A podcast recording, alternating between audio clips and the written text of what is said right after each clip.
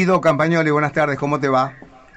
Hola, buenas tardes a todos, ¿cómo les va? ¿Todo bien? Muy bien, muy bien, nene. ¿Vos cómo El hombre de andás? Camilo Aldao. El hombre de Camilo Aldado, exactamente. Camilo Aldao. Provincia de Córdoba. ¿Y qué andas haciendo por esta zona? De- Estamos cerca, estamos cerca, 150 kilómetros, un poquito menos.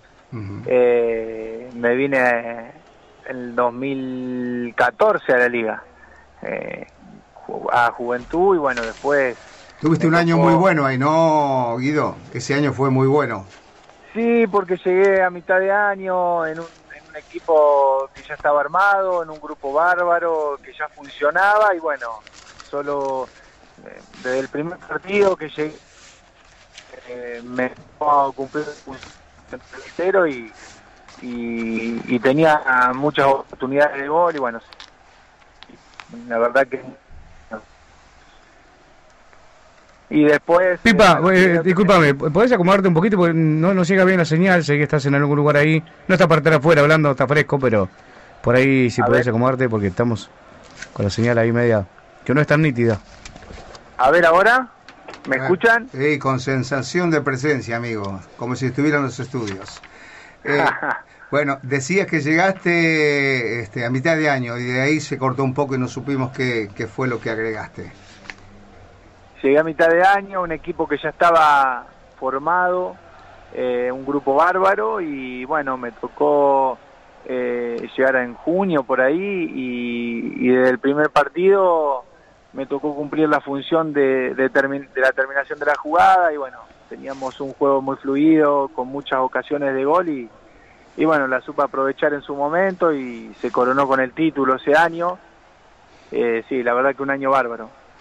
Eh, Guido, ¿puede ser que sos de, de esos jugadores intuitivo, digamos, eh, más que a veces este, ir acompañando la jugada? ¿Sos el jugador que está esperando el error del contrario o, que sabés por dónde va a venir la pelota de un compañero? ¿Puede ser más o menos así? Y la verdad que hace mucho que, que juego en primera, tengo experiencia y por ahí el puesto lo conozco mucho y soy de ir a todas en realidad. Eh, y, por ahí esa es eh, mi principal característica. Eh, estar siempre ahí en el área, saberme desmarcar y, y bueno, y aprovechar al máximo todas las jugadas que, mis compañeros me puedan brindar porque generalmente soy el que termina las jugadas y, y bueno, hay que estar siempre atento, como vos dijiste, esperando el error del contrario o, la, habil- la habilitación del compañero. Eh, digamos a esta altura del partido, Juventud Unida ah, eh, está para más o, o está tocando, digamos, un techo. Digo porque eh, arrancó muy bien, después se quedó un poco, algunas lesiones, algunos jugadores que, que no estaban este, mm, actuando y eso lo mantiene, si bien en la parte buena y linda que son dentro de los ocho, eh, por ahí no, no sé si ha explotado todo el potencial que ustedes creen que puede llegar a serlo. Mira, del plantel del año pasado, eh, bueno, no está Loli, los demás estamos todos, y bueno, la vuelta de Patón al arco, eh, la vuelta de Ivo Samarini y la vuelta de, de Willy Paredes han reforzado a, a la juventud del, del- al, al último campeón. Eh, este año, desde que empezamos eh, con la Copa Confederación, después la Copa Santa Fe, hemos tenido muchísimas, muchísimas lesiones, eh, sufrimos expulsiones, y bueno, mucha cantidad de partidos que, en el año todavía, de 31 partidos que llevamos, todavía no pudimos formar por ahí el 11 ideal de, que, pretende el, técnico. Eh, y además de eso, cuando por ahí nos faltaban 4 o 5, ¿viste? tampoco teníamos el recambio por ahí que teníamos el año pasado, que no sufrimos tantas lesiones y expulsiones como este año. Y, y al plantel de anoche, que jugaron eh, muchos pibes, muchos chicos de, eh, en el banco, en el recambio, eh, faltar de, qué sé yo, García, el otro Albarracín, bueno, Martín y Santa, ya sabemos lo que es para, para nuestro equipo.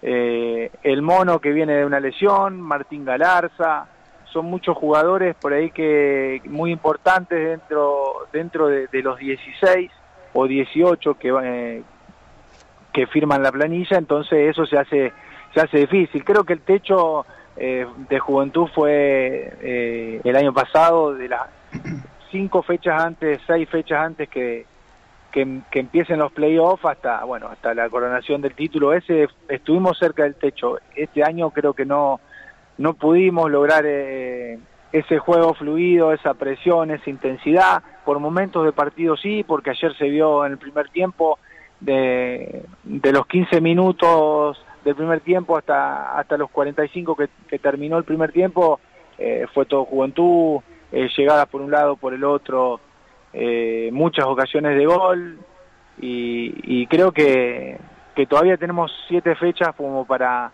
para recuperar algunos jugadores, llegar, estemos todos para los playoffs y, y ahí yo creo que va a ser otro cantar.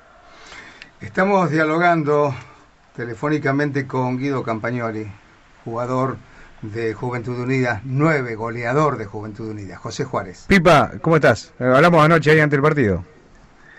¿Cómo te va, José? ¿Todo bien? Bien. Bueno, eh, ¿te sentís tocado y marcado, apuntado con el dedo por los árbitros después de la suspensión de 14 fechas que tuviste que te cortó la carrera? Eh, para nosotros no sabemos si fue excesiva o no la, la suspensión, pero bueno, la verdad que, que me decías anoche y, lo, lo intuimos también, como que saben que a Campagnoli hay que algo, ¿no? Me, lo comentabas y lo, y lo venimos sospechando también. Sí, mira, lo del año pasado fue, empecé el año con una ruptura de tabique en, la, en una jugada desafortunada en la que me expulsan, vos imaginate cómo empecé el año. Después un corte en la frente de un codazo, eh, después la jugada en la que yo reacciono. Y, este año fue, este año. Este año, este año. Eh, son tres jugadas que fueron en, un periodo de tres semanas, cuatro semanas y fueron todas juntas y en ninguna en ninguna ocasión eh, me cobraron ni me defendieron porque yo soy un jugador que sufro mucho los golpes pero también doy porque juego al límite como vos decías eh, y a mí no yo no voy a andar llorando ni porque a mí más me pega ni más me gusta pero el tema es que que también me cobren los árbitros para que yo pueda ganar algo para mi equipo, porque si no se hace muy difícil. Lo mismo que anoche, eh, el árbitro me pareció muy correcto, pero los líneas no, porque en el primer gol de Studebaker hay, hay una jugada muy dudosa, muy dudosa, donde aparece un jugador de, de Studebaker un metro y medio adelantado, eh, y, y convalidaron el gol, y después en una jugada en la que era el empate, que que meto el frentazo cruzado, es un centro de costado en el cual yo siempre estoy esperando un paso atrás de, del, delantero porque me desmarco, del defensor porque me desmarco. Y cuando yo llego y cabeceo tengo un, defensor enfrente y bueno, nos anulan el gol de en línea del lado de la, de la hinchada de Tudebaker y, y esas cosas por ahí fastidian mucho porque lo venimos sufriendo, lo venimos sufriendo y somos un equipo que no protestamos a los árbitros, eh, no, no somos de hacer ese tumulto de, jugadores, pero que a veces se hace difícil. Lo del principio de año la reacción estuvo pésima, eh, no sé si estuvo bien las 15 fechas o no, las tuve que cumplir eh, por, porque cometí un error. Pero bueno, siento que hoy los árbitros por ahí ya saben de todo lo que pasó, y, muchos por ahí no, no me cobran porque saben que soy fuerte, que juego al límite, pero bueno, es lo que toca, toca lidiar con eso, así que hay que prepararse para jugar en contra de eso también y ir superándose día a día para, para llegar bien a, a los playoffs, que es lo más importante. Eh, Pipa, sí, la verdad que sí, sí. Eh, a veces el, el árbitro es humano y se puede equivocar, pero bueno, sí. Eh, un, es bravo, compañero Héctor, ¿eh? Es bravo. ¿Y son de choca, salta, eh, lo choca, eh, como decía, ya le quebraron el tabique este año. Eh, bueno, pasó lo que pasó también ahí. a veces también. ayer, por ejemplo, en la jugada del gol fuiste a buscar el error, Pipa. Cuando, y es raro que Marcelo se equivoque, o, que, porque casi nunca falla eh, Gerbaudo. Sí, sí, cuando Ivo ve que yo pico, Marcelo Gerbaudo se va hacia atrás, corre hacia su arco y yo voy y sabía por ahí que iba a ser una jugada dividida. Entonces yo cuando le salto adelante, por ahí él pierde la, la, pelota de vista o no sé qué fue lo que pasó, pero él eh, eh, genero que, que él se equivoque y bueno, pudo quedar la pelota ahí para que impacte de zurda y bueno, gracias a Dios fue gol y pudimos lograr el empate. Después el segundo tiempo fue un partido que creo que el empate nos quedó como de los dos, eh, hubo muy pocas situaciones de cada lado y ya la intensidad del primer tiempo que, le, que nosotros le pusimos por ahí se notó. En cuanto a lo físico, por ahí siento que todavía me falta por, por la cantidad de, partidos y de tiempo que estuve afuera, pero bueno, tengo tiempo como para prepararme de la mejor manera, mm, por ahí cerca de mes y medio o dos, para que llegue la parte más importante del año, que, que son los playoffs. ¿Jugaste anoche o querías jugar el lunes ya?